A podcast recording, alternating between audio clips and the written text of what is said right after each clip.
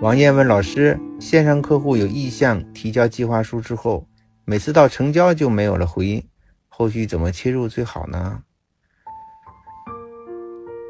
这个问题很普遍。我们在线上有客户咨询，跟我们索取计划书，客户的想法呢，可能有三种。第一种呢，他明确想买保险，想多家比较比较，像招标一样啊，多看看产品，多看看方案。但是这个阶段，他未必想要买，他可能只是了解，像夏春天一样。他可能身边的事情呢触动之后，他想我也应该学习了解保险。但当他接触保险的时候呢，他发现哇，保险很复杂，很麻烦，找不到一个信任人的时候呢，他就自己去琢磨。在这个阶段，他是不敢轻易下决定的，因为他还没有学明白呢。所以这样的客户怎么可能成交呢？第二种客户呢，他就是已经做好了准备。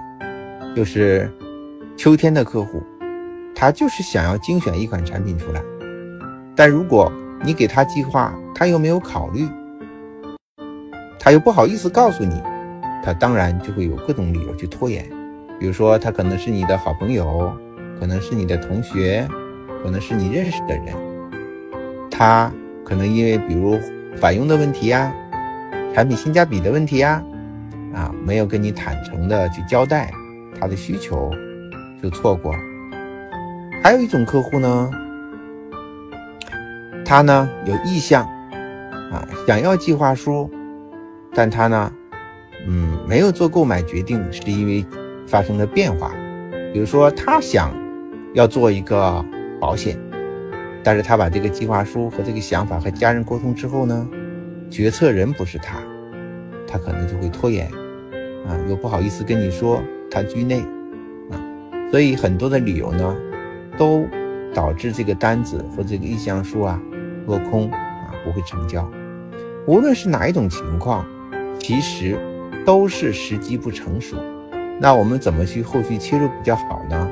就是单刀直入，就是要问他计划书看的怎么样，有没有什么问题需要我去帮你进一步解答的？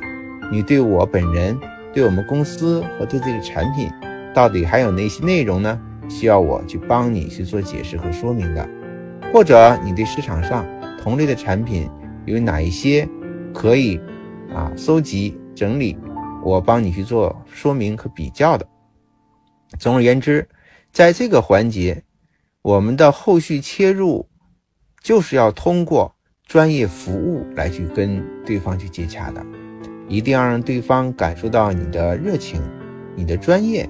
你的价值，他才能够进一步的和盘托出，和我们说他真实的想法。